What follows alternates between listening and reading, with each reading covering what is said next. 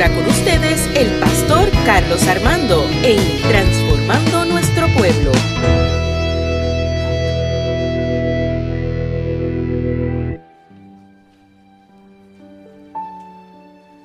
El libro de Job capítulo 7, del 1 al 7. Job capítulo 7, del 1 al 7 y luego vamos al 42. Job capítulo 7, del 1 al 7 y después vamos para el capítulo 42, versículo 5. El tema de hoy es fuente de fuerza, es el, el, el tema de hoy, fuente de fuerza. Cuando lo tenga, dígame por favor. Job, capítulo 7, del 1 al 7, y luego brincamos al capítulo 42, versículo 5, mientras saludamos a los que nos están viendo por Facebook y los que nos van a escuchar luego en el podcast Transformando Nuestro Pueblo en todas las plataformas, habidas y por haber. he pasado noches miserables, he pasado meses enteros esperando en vano que terminen mis sufrimientos. Mi vida ha sido como la de un soldado que ansioso espera el fin de la guerra como la de un peón que ansioso espera su paga, como un esclavo fatigado que ansioso espera que caiga la noche. Cuando me acuesto, la noche me parece interminable. Doy vueltas en la cama sin poder pegar los ojos. Me pregunto cuándo amanecerá. Todo el cuerpo lleno de gusanos y costras. Por todos lados me salen pus. La vida se me apaga con la velocidad del rayo. Ya he perdido toda esperanza. Acuérdate, Dios mío, que mi vida es como un suspiro y que no volveré a saber lo que es la felicidad. Busca el capítulo 42, versículo 5.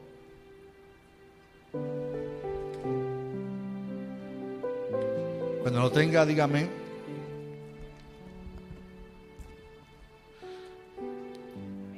Dice el texto, lo que antes sabía de ti era lo que me habían contado, pero ahora mis ojos te han visto y he llegado a conocerte. Gloria, la palabra del Señor. ¿Se puede sentar en esta mañana? Qué, qué palabra poderosa esta de Job, del libro de Job. Lo que antes sabía de ti era lo que me habían contado, pero ahora mis ojos han visto y he llegado a conocerte. Y en la Biblia, mi amado y mi amada, se relatan historias y experiencias de personas que vivieron acontecimientos dolorosos y eso la Biblia no, esconde, por eso es que la Biblia me encanta, porque no esconde, no elimina los peores momentos de personajes que vivieron experiencias tan duras o peores que las nuestras. Y desde, desde el Antiguo Testamento hasta el Nuevo Testamento vemos a un José, vemos al mismo pueblo de Israel que vivió tan, tan procesos tan duros de desierto, esclavitud, de exilios, de esperanza. Vivieron todas las etapas habidas y por haber. Históricamente han ocurrido, ocurrido exilios, han ocurrido tragedias, problemas socioculturales, ocurrieron guerras, eh, ocurrieron enfermedades, persecuciones, diluvios, celos, escasez, matanzas. Y cada una de esas experiencias fueron transformadas en nuevas experiencias con Dios. Experiencias de, amor. Fueron transformadas en experiencias de gracia y de misericordia con Dios. ¿Cuántos dicen amén por eso? Porque cuando leemos la historia de Job, vemos a un hombre bueno, un hombre de familia, que dice que este hombre tuvo una mala racha en su vida. Dice el texto que comenzó a perderlo todo, Miguel. Perdió su familia, perdió sus posesiones, perdió todo, las casas, sus terrenos, sus ganados. Es como decimos los boricuas, no salía de una para qué. Cada vez que venía un empleado era una mala noticia para la vida de Job Carmelo. Era una mala noticia. Job tuvo una mala racha. Y a mí me gusta, porque Job, a, nosotros nos gusta hablar solamente de cuando él dice Jehová es Dios y Jehová quitó, pero sea el nombre de Jehová bendito. Pero eso lo dijo al comienzo de su mala racha. Y usted sabe, por ejemplo, nosotros que estamos en esta situación del COVID, cuando dijeron vamos a un lockdown, pues la gente dijo, bueno, pues esto va a durar cuánto tiempo. Esto va a durar, porque ya mismo hay una cura para esto, ya mismo se acaba todo esto. Y ahora se dice que en el 2024 es que posiblemente se abra las cosas para que todo se estabilice. 2024 es lo que se anuncia. Y eso causa ansiedad, causa tristeza, causa desespero a los que están en la casa con condición de enfermedad, que no se atreven a salir, que, viven con, con esa desesperación de no poder contagiarse. Y eso le pasaba a Job. Ya Job estaba muerto espiritual y emocionalmente. Si, si leemos, ¿verdad? El texto dice, he pasado noches miserables. He pasado meses enteros esperando en vano que termine mi sufrimiento. O sea, Job estaba loco por, por morir. Job estaba deseoso de que muriera, de que su vida culminara porque no veía respuesta ante su enfermedad, ante su crisis, ante su panorama. Esto es un Job marcado por sus circunstancias. Vemos a un Job marcado por sus circunstancias. Ahora bien, me pregunto yo, ¿cuáles son nuestras circunstancias de la vida que nos marcan? ¿Cuáles experiencias llevan al ser humano a sentirse así, de no desear vivir? El viernes tuve un diálogo con el pastor general y hablábamos de la pasión y el pastor general decía que, que cuando uno vive apasionado de la vida, es que desde que se levanta uno, uno desea como que vivir, uno desea trabajar, uno desea eh, alcanzar, aspirar a cosas, pero cuando las cosas no nos salen tan bien y llegan enfermedades, llegan condiciones, llegan anuncios inesperados, eso causa en nosotros tristeza, causa crisis en nuestras vidas. Muchos llevan desempleados por culpa de la pandemia mucho tiempo ya y eso causa desesperación. Hace poco le dan noticia un hombre eh, se, estacionó, puso una sillita frente al departamento del trabajo. ¿Y sabe qué hizo? Una huelga de hambre. Porque lleva desempleado desde la pandemia y tiene todas las cuentas atrasadas. Y la gente dirá, pero ese hombre es loco, está desesperado, porque el sistema no lo ayuda porque tiene todas las cuentas que pagar y no tiene dinero con qué pagar, posiblemente tenga a sus hijos y tenga a su familia y no tenga cómo sostener a su familia.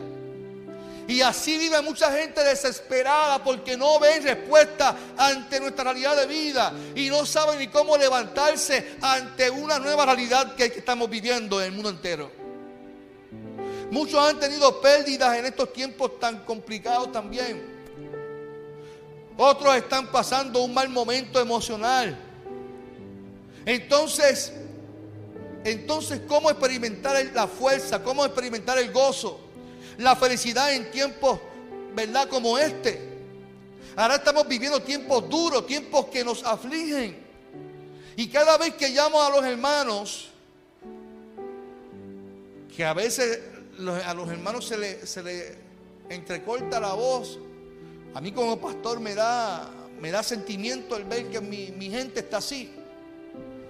Ver gente que, está llorando en sus casas, que están tristes y abatidos. Y eso le sucedió a Job. Estaba desesperado, estaba sin esperanza. No encontraba respuesta ante su realidad de vida. Pero fíjense que en los capítulos finales de Job, Job pudo ver que se restituyó lo que había perdido. Diga conmigo esa palabra, restituyó. Restituir es algo que se te devuelve. Es algo que tú recibes para atrás. Y Job se le restituyó la salud, se le restituyó la finanza, se le restituyó la familia, se le restituyó todas sus posesiones. Y eso lo hizo el poder de Dios cuando Él decidió encontrarse con el Dios de la vida. ¿Cuántos dicen amén? Porque el perdonar a sus amigos y lo que, pasó en su vida causó una liberación de la gracia y del poder de Dios. Y Dios comenzó a bendecir la vida de Job. Ahora vemos en el capítulo final del libro de Job, vemos a un Job que dice, yo de oídas había conocido de ti. Y ese de oídas había conocido de ti es que nosotros muchas veces vivimos de esa oída. Y llevamos años en la vida que, con lo que hemos escuchado de Dios. Y eso de lo que hemos escuchado se fundamenta en lo que se nos predicó, se nos enseñó. Pero qué tal si hoy tenemos una experiencia donde se nos marque y aunque vivamos tiempos difíciles, podamos decir, yo de oída había conocido a Dios, mas ahora mis ojos te han visto. Porque a pesar de mis circunstancias, he visto tu mano sobre mi vida, sobre mi familia y he visto cómo tú me has bendecido de manera especial. Entonces de un hombre débil, un hombre sin esperanza, un hombre enfermo, un hombre señalado y juzgado porque sus amigos lo señalaron, Tommy. ¿Qué clase de amigo tenía Job? Claro, claro. La religión entendía que tu enfermedad era porque algo mal tú hiciste. Y, y, a veces nosotros vivimos con esa raíz todavía. De que si te pasa algo es porque algún pecado tienes oculto en tu vida que tienes ahí, no. No, no, no, hay, no hay ningún pecado. Es que Dios se va a glorificar en lo que estás viviendo hoy. Posiblemente no, no lo estés viendo en este momento. Y posiblemente tu situación te ha nublado el entendimiento y no estás viendo la realidad de lo que Dios va a hacer mañana. Y hoy posiblemente tú digas, yo no veo respuesta. Señor, no veo la manera de levantarme. No veo la manera de salir de esta que estoy viviendo hoy. Pero hoy te tengo que decir, mi amado y mi amada, te tengo que decir esto de parte del Señor. Que Dios te va a restituir tu bendición, Dios te va a devolver, Dios te va a derramar bendición, salud, hasta que sobreabunde. Porque todo lo que ocurre en tu vida es para que Dios se glorifique en ti, en el nombre del Señor. Y fíjese que ahora el mensaje de Job cambia. Y me, encanta el hecho de que el mensaje cambie porque antes hablaba de lo que había conocido por oídas, pero ahora su mensaje cambia de lo que había experimentado con el Señor. Eso no fue lo que le pasó a Elías cuando se encontró con el Señor en una visión. Que la crisis en su vida lo llevó a encontrarse con Dios en un trono alto y sublime y dijo, ay de mí que soy hombre muerto, impuro de labios. Y desde ese momento ya no era un mensaje distinto. Que desde que el ángel le pasó el carbón eh, eh, encendido sobre sus labios, ese, ese, ese eh, Isaías comenzó a, llevar un mensaje distinto. su mensaje cambió, su mensaje fue transformado.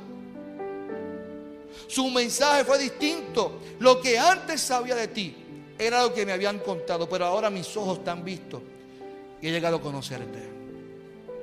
Entonces yo me, me, comparo el cuento versus la experiencia. Lo que me cuentan versus mi experiencia. Y yo creo que muchos en la, eh, yo creo mucho que, que las personas deben de buscar de Dios por sus propias experiencias. Hay un refrán que siempre te dicen, y yo lo digo ahora y me siento viejo cuando lo digo a mis hijos, es que nadie, nadie aprende por qué. Por cabeza ajena. Eso lo que significa es que cada cual tiene que tener su qué, su experiencia para aprender. Yo le puedo decir a mis hijos, a mi hijo, que mire, mi hijo me llevaba un patín, Sebastián. Sebastián tiene cinco nalgas ganas, tiene cinco ganas. Cinco nalgas cuando crezca cuando tenga ya 40 años se la puedo dar. Y yo sé que a mi, hija y mi hijo yo les voy a dar consejos, pero al fin y al cabo ellos van a tomar la decisión que ellos entienden que la tienen que hacer porque yo lo hice. Y usted no me va a decir, pastor, no sea tan negativo. Es que es así, usted también lo hizo. A ustedes sus padres le dijeron, no vaya a tal sitio, usted sí, papá, no voy a ir. Y fueron. Y se cocotaron y se dieron duro. Y de esa dijeron, posiblemente, voy a ver si lo intento de otra manera. O dijo, no lo voy a hacer, le voy a hacer caso a mi mamá. Porque yo lo hice. A mí una vez mi mamá me dijo, no te vayas para el patio. Y me fui para el patio de verdad a jugar, a hacer maldad, a tirarle piedras a, los vecinos de atrás. Y me caí en el patio que me salió una cicatriz. Tengo una cicatriz como de tantos puntos en el brazo. porque de esa aprendí a intentar obedecer a mis padres. Porque nadie obedece por cabeza ajena. Lo que nos aconsejan y nos dicen, nosotros lo escuchamos. Pero cuando tenemos la experiencia cuando hemos tenido una experiencia distinta. Porque yo con mis 44 años ahora yo puedo hablar de mi experiencia, de lo que he pasado. Tanto en la iglesia como pastor, como en mi vida personal, que me he caído, me he levantado, es como la canción de Nancy Manso, y me caigo, y me levanto, y vuelvo y me caigo, y vuelvo y me caigo. Así vivo yo, cayéndome y levantándome Jesús. Pero qué bueno que tenemos a un Dios que a pesar de las experiencias que hemos tenido, es un Dios que siempre sale al encuentro con sus hijos. Es un Dios que siempre sale al encuentro para derramar bendición para sus hijos. Es un Dios que está ahí para que nos sintamos fuertes aún en tiempos difíciles, porque existe frustración cuando vivimos según lo que hemos escuchado. Hay un cierto grado de frustración en la vida de Job ahí. Si usted lee el libro bien, Job hasta maldice el día en que nació, que el vientre de su madre. Hay que estar bien, molesto para estar maldiciendo el día que uno, nació. A mí si me pican por la mitad hay dos pastores contentos. A Sonia. A, Sonia si la pica hay como, cinco Sonia bailando en un solo pie. Yo no quiero ver a Sonia con un merengue bien dado.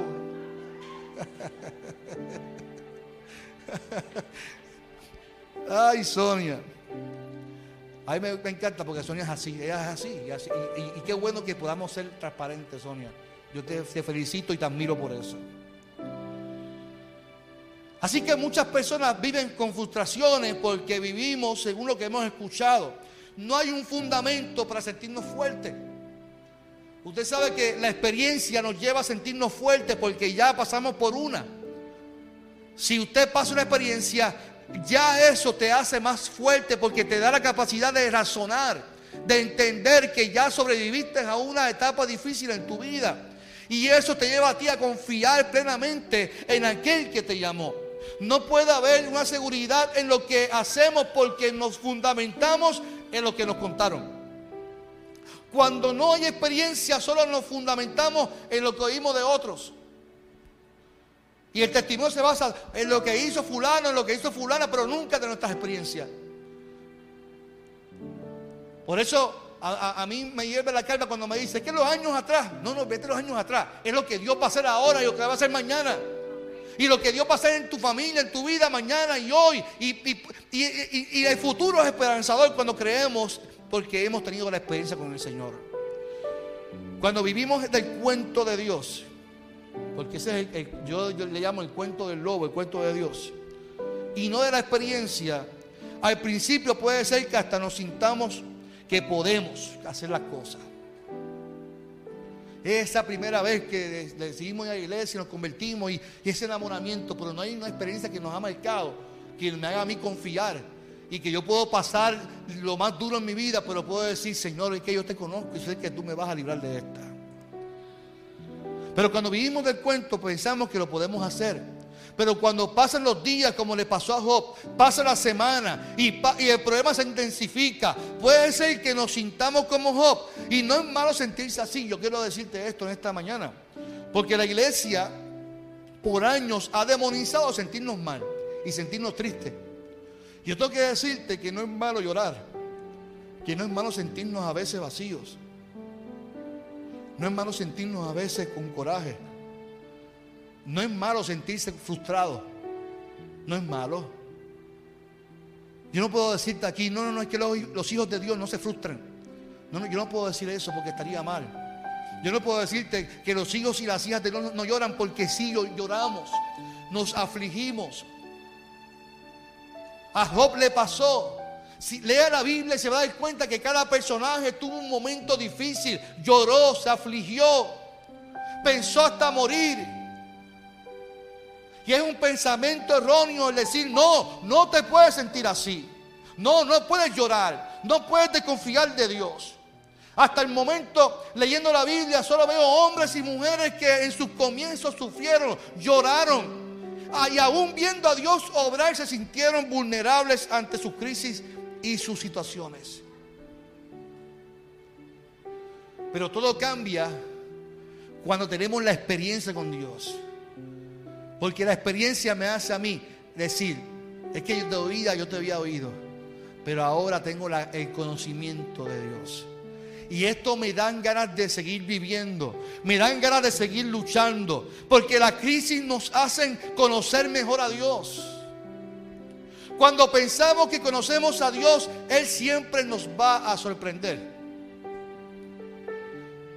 Lo voy a repetir. Cuando pensamos que ya, yo conozco a Dios porque leo la Biblia y no, no, que Dios siempre te va a sorprender.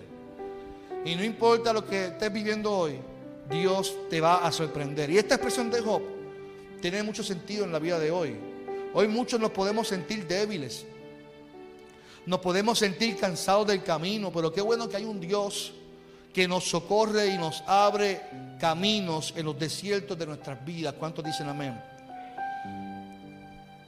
Es imposible que termine el mensaje si no menciono un personaje de la, del Nuevo Testamento.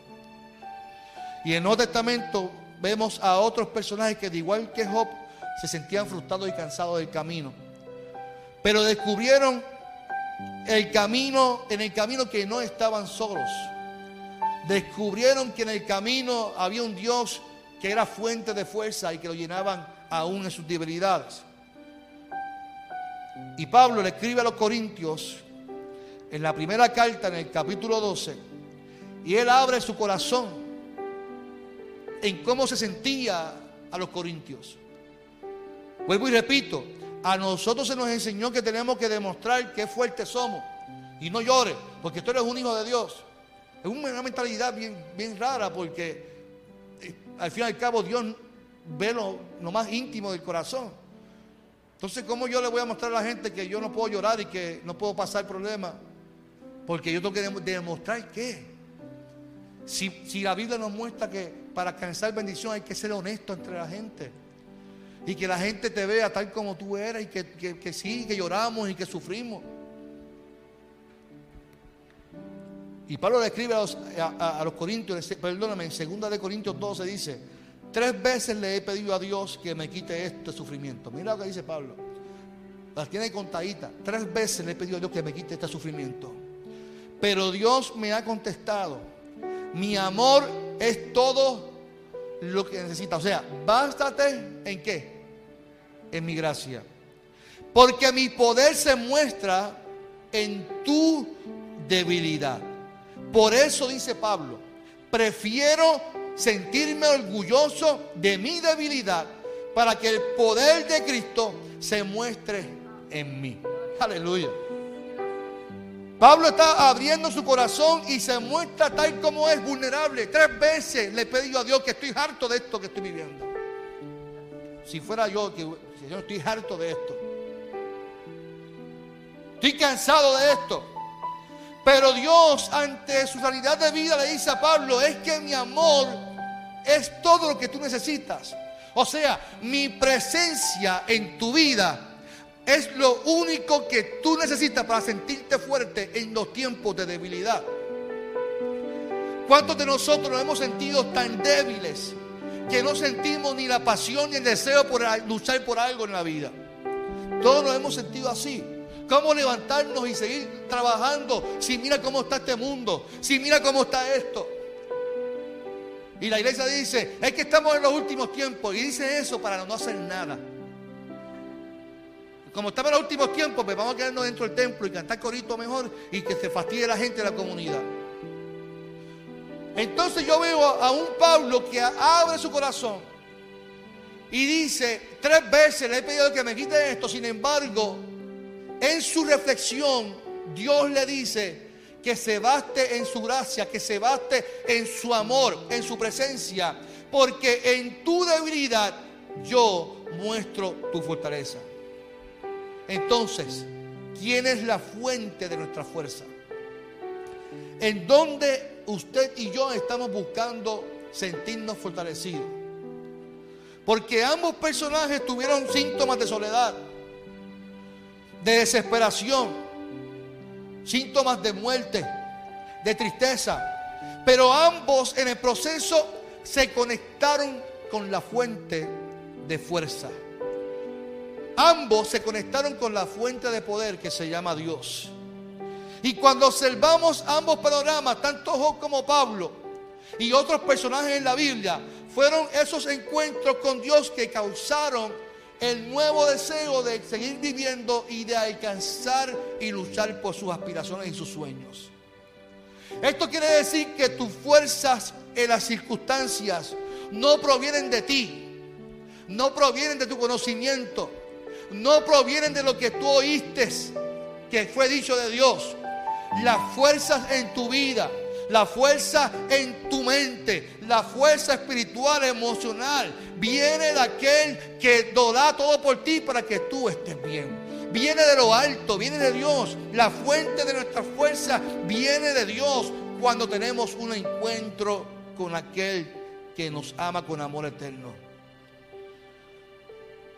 No te sientas mal si te sientes débil hoy. No te sientas triste. No te sientas que estás lejos de Dios por tu debilidad humana. Yo escuchaba decir hace tiempo, atrás, alguien me comentó, me hizo una pregunta, pastor, una persona que se siente en depresión, es que ha descuidado su relación con Dios, ¿qué, qué tiene que ver? O sea, esa persona está lejos de Dios. Al contrario, Dios está más cerca de esa persona abrazándola en su proceso de depresión. Pastor, una persona que se sienta triste y débil, está, es de confianza de Dios. Es como si no pudiéramos sentirnos así. El mismo Jesús, siendo Dios en carne, en el Getsemaní, sus lágrimas eran como de sangre. Estaba cansado del camino, Jesús estaba cansado. Por más que lo miremos románticamente el texto, Jesús estaba hastiado y le dijo, Señor, pasa de mí esta copa. Estoy cansado de este proceso. Posiblemente estoy cansado de que Pedro no entienda y es tan bravo. No entiendo ese hombre de Carolina, es bravo, no sé el tipo que no entiende las cosas. Por más que le explico y ahí saco la espada y le corta la. No entiendo qué le pasa a este hombre. No entiendo a Judas, Judas pendiente a los chavos todo el tiempo. No entiendo a, a, Andrés, no entiendo a Felipe, no entiendo a esta gente. Posiblemente era su frustración allí. Enseñando a la gente, tan difícil que es enseñando a la gente. Vuelvo y repito, nadie aprende.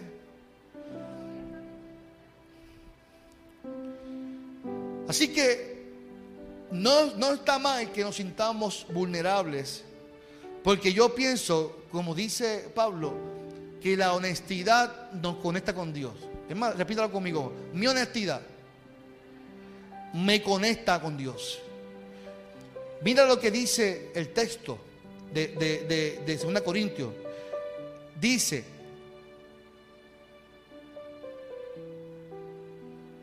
tres veces le he pedido a Dios, pero al final dice del texto del, del versículo 9 del capítulo 12, dice, por eso prefiero sentirme orgulloso de mi debilidad, para que el poder de Cristo se muestre en mí. Mira, mira qué, qué, ironía.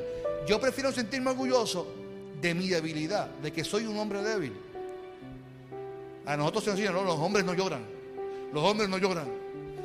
Y mi hijo no llora, mi hijo grita. Yo quisiera que usted lo viera algún día.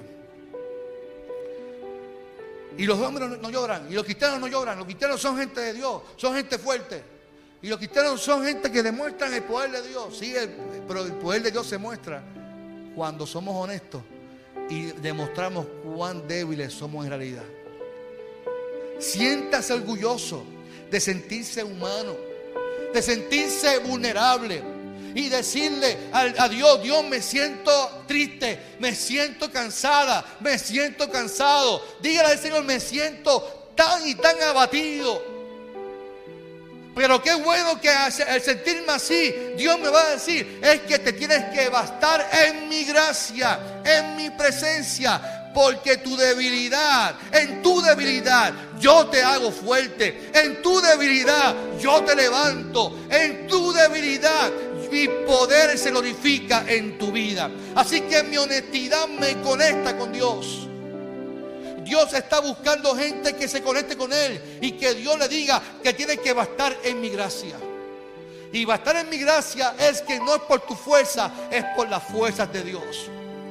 Como decíamos en el primer cántico, si Dios resucitó, vivo está en mí. Y si Él venció, aunque yo esté derrotado en este momento, Dios me va a levantar porque la victoria de Jesús es mi victoria. La victoria de Jesús es tu victoria. ¿Cuántos dicen amén en esta mañana? Aleluya. Por años nos dicen, no, no, no, nos dicen en, nuestra mente que tenemos que actuar, que, vestir, que tenemos que vestirnos así, tenemos que ser serios, tenemos que ser fuertes, tenemos que mostrar una familia perfecta. Y no, no tenemos que mostrar eso. ¿Cómo que una familia se, se divorcia de los cristianos? Se divorcia porque pasan los mismos problemas que a los que no son cristianos. me estoy, me estoy alzando.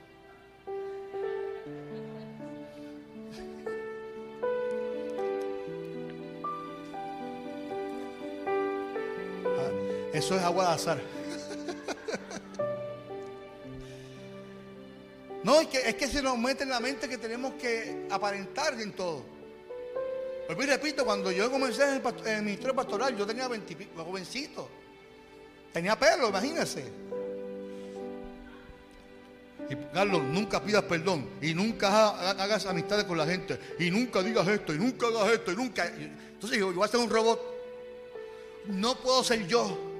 No puedo compartir con la familia, no puedo hacer chistes con la gente, no puedo vacilar, no puedo compartir con mi comunidad. Y lo peor, nunca pidas perdón. O sea, los pastores no fallamos.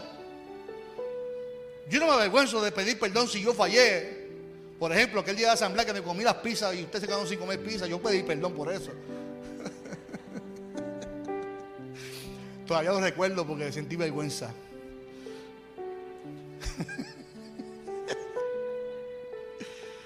La honestidad nos conecta con Dios, iglesia. Dios es como esa fuente de electricidad. Y yo no sé de electricidad y Luis me corrige después del culto. Donde se alimentan los receptáculos de tu casa, por ejemplo. El receptáculo está dirigido por un breaker. Y ese breaker se conecta a la, torre. Y la torre se conecta, ahí está conectada a los cables de electricidad. Y todo se fundamenta en una torre que donde se conecta todo Puerto Rico. Ahí está la fuente. Si esa fuente se queda sin energía, hay sectores que se quedan sin energía. Pero qué bueno que nuestro breaker, nuestra torre se llama Dios. Y nunca nos dejará sin fuerza, nunca nos dejará sin energía. Dios siempre va a darnos luz, Dios siempre nos va a dar fuerza, Dios siempre nos va a dar bendición hasta que sobreabunde. Es posible que sí haya tormentas que nos eliminen la luz por un momento, Tommy. Sí, hay problemas que, que jamaqueen las torres y aquí en Puerto Rico que está, todo, está bien, tan bien hecho que que no se va a la luz por un suspirar de viento. Y sí, posiblemente un paro le dé la torre y nos quedemos sin luz por un momento. Y eso, ese momento de oscuridad nos llene de aflicción, de tristeza. Y puede ser ese momento tan triste de tu vida. Pero qué bueno que Dios siempre va a encender el switch. Dios siempre va a darnos la fuente para que nos conectemos a Él. Y en algún momento dado va a regresar la luz. Yo recuerdo, mi amado, el día que llegó la luz en María. Recuerdo como hoy. Fue un domingo. Yo, mire, para la gente se cree, pero para, mí no era fácil eh, yo mudarme para, para, Carolina y viajar para acá todos los días. A mí que me gusta trabajar y me gusta estar en la iglesia, me gusta estar en la calle, era salir temprano en la mañana y virar tarde en la noche. Y ese domingo recuerdo que salimos de la iglesia y fuimos para casa pastoral a ver a ver. Y ese día recuerdo que estaba una, máquina bien grande levantando un poste, ubicándolo atrás de una casa, detrás de la casa pastoral. Y yo recuerdo esa felicidad de que por fin me iba a regresar a mi casa y que iba a tener luz y que iba a tener ese, es, otra vez esa, ese, ese espacio donde yo iba a estar con mi familia. Eso me trajo felicidad. Y así es nuestro Dios. Puede ser que hoy tú estés viviendo un tiempo bien difícil, como Job lo vivió o como lo vivió Pablo. Pero Dios en un momento dado te va a sorprender. Y vas, a ver cómo Dios va a levantar la electricidad, la fuente, para que tú tengas fuerza en tu vida. Hoy posiblemente nos sentimos débiles, pero yo te invito a que te conectes a la fuente de la, de la fuerza. Conéctate a la fuente que te va a dar fuerza para que tú puedas seguir luchando en el nombre poderoso del Señor.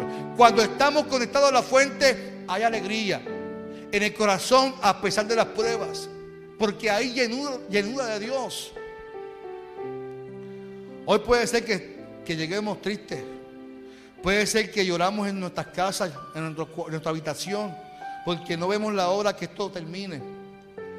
Vemos cómo aumenta la cantidad de muertos en, el mundo y nos da ansiedad.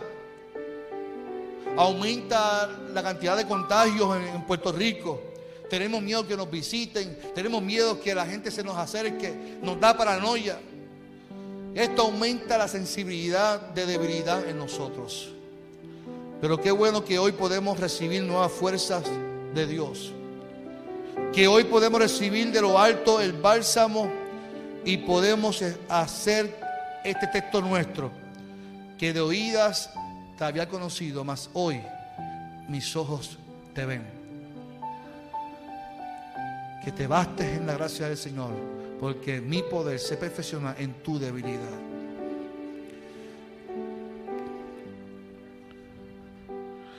Gracias, Señor. Yo te invito a que cierres tus ojos en esta